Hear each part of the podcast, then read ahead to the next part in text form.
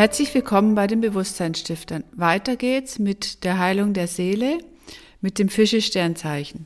Fische sind vom 20.02. bis 20.03. und mit dem Fische-Sternzeichen endet dann auch die dunkle Zeit sozusagen.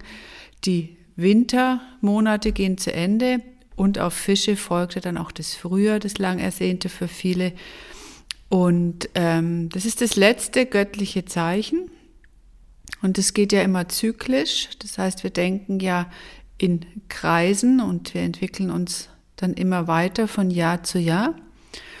Und das letzte Zeichen in dem Jahreskreislauf mit den Fischen ist auch das Zeichen dann, wo wir dann exkarnieren. Wir haben ja immer diese Dreierregel, dass wir sagen, ähm, drei Monate beziehungsweise drei Sternzeichen, Tierkreiszeichen gehören immer zusammen. Das eine ist die Inkarnation, das war der Steinbock, dann das Verfestigen der Inkarnation ist dann der Wassermann gewesen und jetzt folgt eben das Fische, das Fische-Sternzeichen und da geht es um die äh, Exkarnation des Göttlichen. Das heißt, das Gelebte soll dann wieder neu umgesetzt werden und wir starten ja dann auch mit dem neuen Frühjahr. Fische steht für das Fließen lassen, kann sich jeder auch vorstellen. Es ist aber auch das Sinnbild in den alten Mythen der Rückverbindung mit dem All zum dem Unendlichen hin. Das Symbol der Fische, das ist ja ein Doppelzeichen, wenn ihr das von dem Tierkreiszeichen her kennt. Der eine Fisch schwimmt aufwärts und der andere schwimmt abwärts. Und das heißt, man nähert sich dem Göttlichen der geistigen Welt an. Das ist der Kopf des Fisches und die Flosse sind letztendlich unsere Füße. Das heißt, das verbindet das Göttliche mit, der, mit dem Irdischen. Und das ist das, was das Fische-Symbolik bedeutet. Und wir sollten uns auf diese Verbindung eben auch einlassen. Und das ist was Fließendes, das ist nichts Starres, immer wieder anders und es fließt von unten nach oben und von oben nach unten. Und im Urchristentum bedeuten die Fische auch das Zeichen von Christus. Bei uns ist jetzt noch was übrig geblieben, dass man entweder freitags, es war früher so, Fisch gegessen hat, aber eben auch Karfreitag, dass man da nur Fisch isst. Also auch hier die Symbolik des Christus, des Fischesymbols, des Geistigen, der ja aus der geistigen Welt auf die Erde gekommen ist und wieder hinaufgestiegen. Was bedeutet es jetzt sinnbildlich für uns? Es bedeutet, dass wir uns von den Trieben befreien und das Ich, das höhere Selbst, gebären im Geiste, den Gottesfunken in uns zu erwecken das höhere Selbst will frei fließen können und nicht vom Ego eingeschränkt werden. Das heißt, wir müssen uns weiter mit uns selber beschäftigen, das wird uns nicht abgenommen, dass wir den Gottesfunken in uns erwecken können. Und da das aber fließend und leicht geht, ist ja auch in den meisten Regionen der Fasching oder der auch sogenannte Karneval, der hat auch eine mystische Bedeutung. Auch fällt der meistens fast immer zu 100 Prozent in das Fische-Zeichen. Ähm, Dieses Jahr ist ja der Rosenmontag, der 20., wo dann das Fischezeichen beginnt. Und was bedeutet jetzt der Karneval aus der Vergangenheit von den mystischen Geschichten? Karneval kommt vom Wort Curus Navalis und hat die Bedeutung des Schiffs Kahn.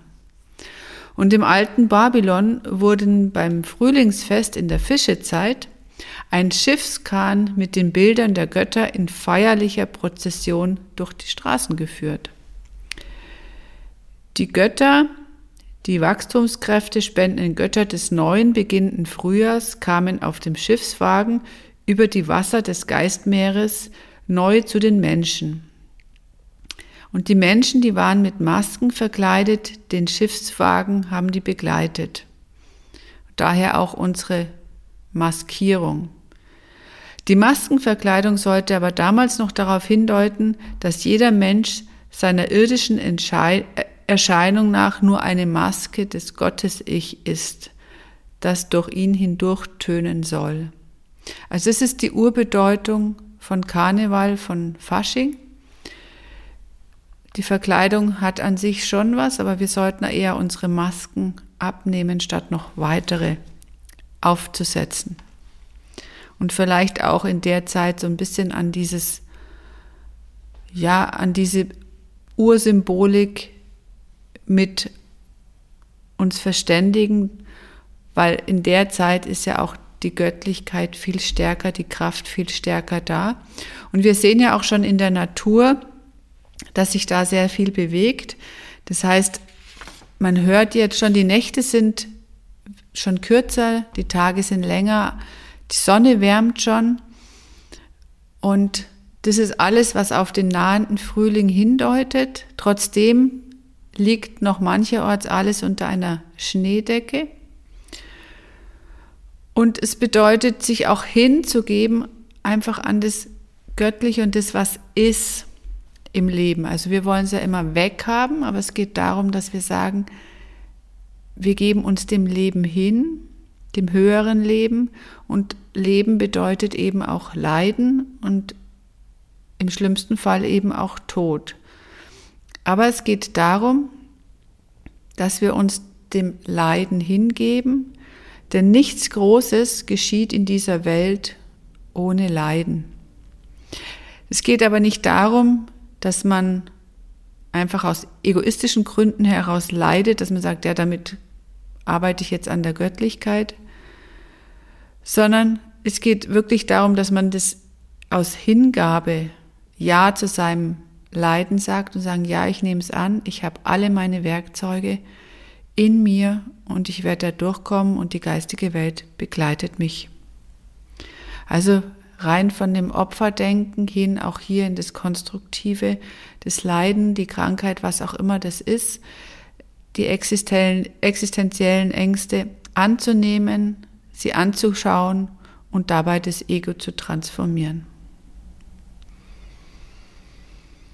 Also es geht darum, sich und auch die Menschheit so anzunehmen und zu akzeptieren, wie es jetzt gerade ist und nicht alles anders haben zu wollen. Auch beginnt mit dem Fischezeitalter eben die Schneeschmelze und dadurch werden die Pflanzen auch erweckt zu neuem Leben, wenn aus Wasser und der Wärme der Sonne, die ja jetzt zunimmt, erstrahlt neues Leben, also das Junge, was dann mit wiederkommt. Das ist ja die Inkarnation in das Physische wieder. Das darf kommen und das Alte, in Anführungszeichen, das geht. Das heißt, nicht die alten Menschen gehen.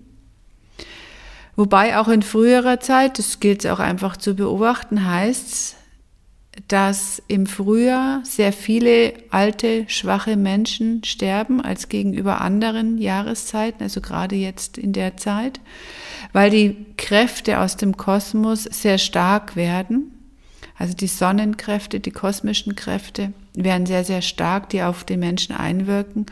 Und wenn da ein schwacher Organismus ist, dann kann es eben in dieser Zeit besonders leicht sein dass man da eben dem keinen Widerstand leisten kann.